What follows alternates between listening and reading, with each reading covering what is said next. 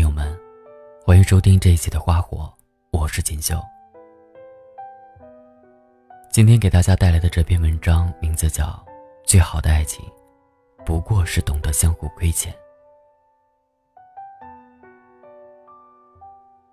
去年参加一场婚礼，新人是一对经历从高中到大学，再到毕业参加工作，拥有近十年时间跨度的爱情长跑者。活动环节，司仪问新人：“对方曾经做过最让你感动的事情是什么？”新郎转过头，望了望旁边的新娘，饱含深情的一笑。高中时候，他成绩非常优秀，我则很一般。和他在一起后，表面上是满不在乎，但在内心里，我其实有点自卑，特别是上了高三后。更多了一种彷徨与焦虑，因为以我当时的成绩，是绝对没有丝毫可能和他上同一所大学。他督促我学习，辅导我功课，本来高三时间就紧张，他还要抽时间为我补习，而且还不见什么效果，更加加深了我对学习的反感和焦虑。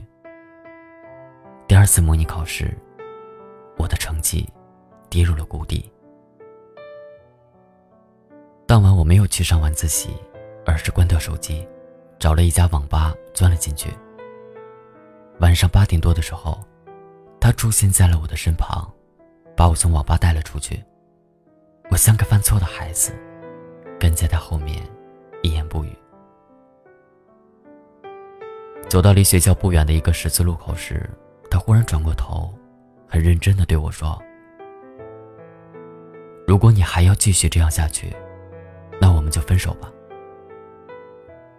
我没有说话，他顿了顿，又接着说：“但如果你现在开始努力，那无论怎样，你最后考出怎样的结果，无论你考上什么样的学校，我都陪你。”十字街口，橘黄色的灯光笼罩着他的身体，清亮的眸子里写着笃定。尽管后来他抽出更多的时间帮我复习，但我还是没能考上理想的学校。最后我们商量，他上大学，而我，则选择复读。可等到开学，当我走进班级的时候，赫然发现，他满脸笑容的坐在教室里。一年的时间，对于那时候年轻的我们来说，或许不算什么。可放弃则意味着要重新经历高三紧张的学习生活，再次面对千军万马过独木桥的未知风险。那一刻，有些生气，更多的是感动。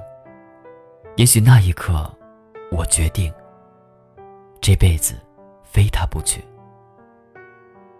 在他那里，是爱情，是自愿。可在我这里，是爱情，也是亏欠。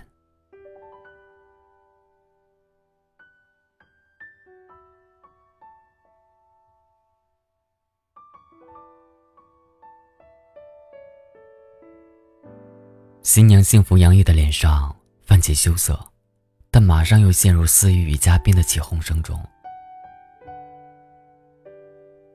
大四那年。他提前找好工作，开始实习。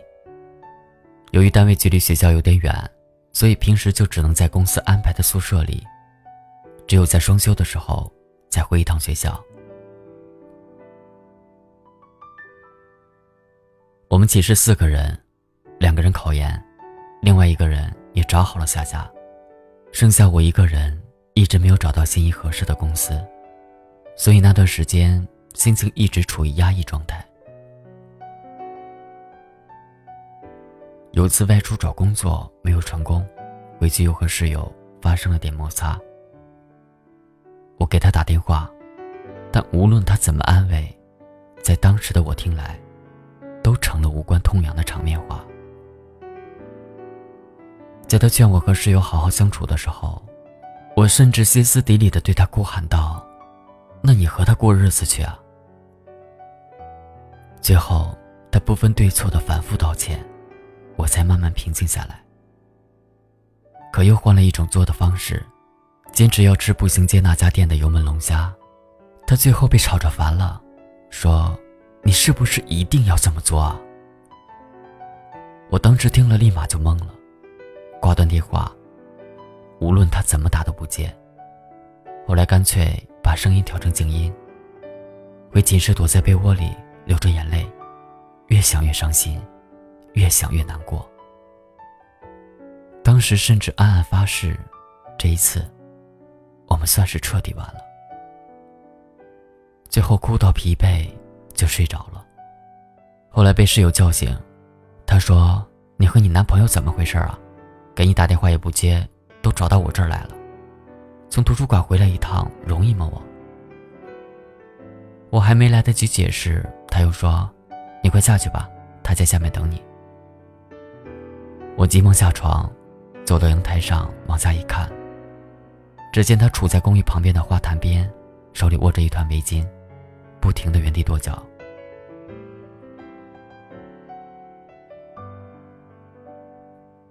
那是长沙最冷的时候。学校路旁的树叶上，都包裹着冰碴子，风一过，就响得噼里啪啦。看到我的时候，他用力的向我挥了挥手。当时我除了感动，更多的是觉得不好意思。一觉醒来后，才发现自己当时有多么的蛮横无理。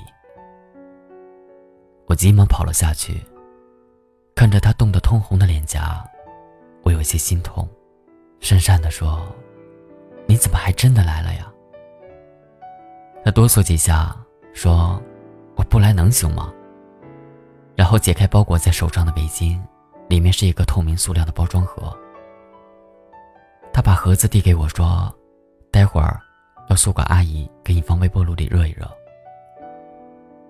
从他公司到步行街，再从步行街到学校，至少要近三个小时的时间。而为了明天上班不迟到，待会儿他还必须得赶回去。还没等我说什么，事实上，那时候我已经说不出什么话了。他又轻轻的抱着我说：“不要急，一切都会变好的。”我的眼泪唰的就流了出来。当时我就想啊。这辈子如果不嫁给他的话，那怎么对得起那盒冰冷的小龙虾？我又怎么可以辜负这个足够温暖我一辈子的拥抱？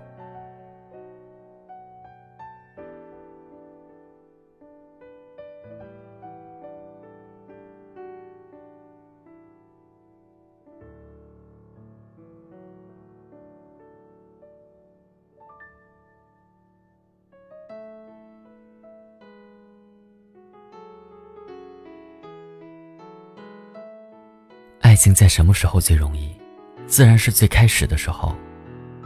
与君初恋，怦然心动。那时候觉得对方一颦一笑，动静两宜，哪里都好。两人的爱情就像刚出炉的米饭，怎么吃都觉得香甜可口。可再香的米饭也经不住时间的搁置，再往后走，便犹如将爱情。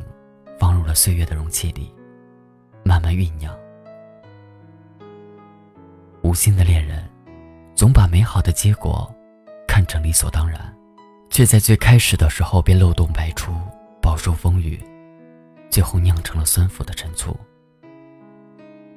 而登对的情侣，从一开始便懂得如何经营，有心的付出，都将成为往后平凡生活中。最温暖的甜蜜与感动，会变成彼此相爱持久的保证。恒久的爱情，其实一点也不复杂。美国著名现实主义作家欧·亨利，曾在《麦琪的礼物》中，讲述了这样一个故事：圣诞节前夜，一对贫穷的夫妇不约而同地为对方准备了一份神秘的惊喜。丈夫给妻子买下了一个美丽的发梳，而妻子则为丈夫购置了一条他垂涎已久的白金表链。但是最后，当两人将之呈现于对方面前时，却发现彼此的礼物都成了一种多余。丈夫卖掉了自己珍爱的祖传金表，而妻子则剪掉了自己引以为豪的秀发。可是，又有什么关系呢？两人都收获了一份无法言喻的惊喜，更种下了一段根深蒂固的回忆。尽管最后变成了多余，但是关于对方那份无私付出的回忆，却会让彼此爱得更加深沉。亦足以让两个人的感情，在往后的漫长岁月里，平凡却不平淡。耳鬓厮磨的情话，谁都爱听，可人生哪来这么多浪漫的山盟海誓？誓言只是开始，可很多人却错误的将它看成了结果，当成了证明。其实更多时候，任誓言万语，情话三千，都不及为对方系鞋带的时候，那一低头的温柔，亦比不上平凡生活里细微的付出与感动。而我之所以努力，之所以想给予你更多，是因为，我始终认为，在我们的爱情里，我亏欠你很多，而爱情里的亏欠。终究只能靠爱情去偿还。或许，这就是美好爱情的终极奥义。两人若是真心相爱，那么在彼此的记忆里，会无形中弱化自己的付出与奉献，但又会强化对方的付出与牺牲。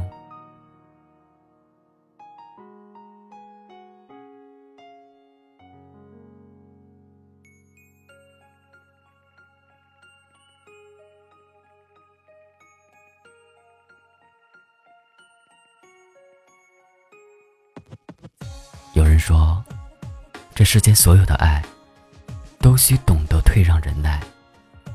可如果将之单独影射到爱情里，却显得有些狭隘。美好的爱情，哪会让你感觉有一种无法忍受的痛苦？更多的，是在相濡以沫的平凡生活里，变得心甘情愿。世人都在问。什么是完美的爱情？可谁又能诠释什么是完美？或许，用不幸与幸福更为恰当。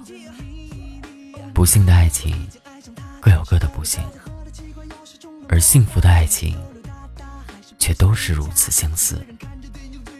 那就是对你的亏欠，足够我想耗尽余生，慢慢偿还。点燃了火把，我们紧紧着要爱，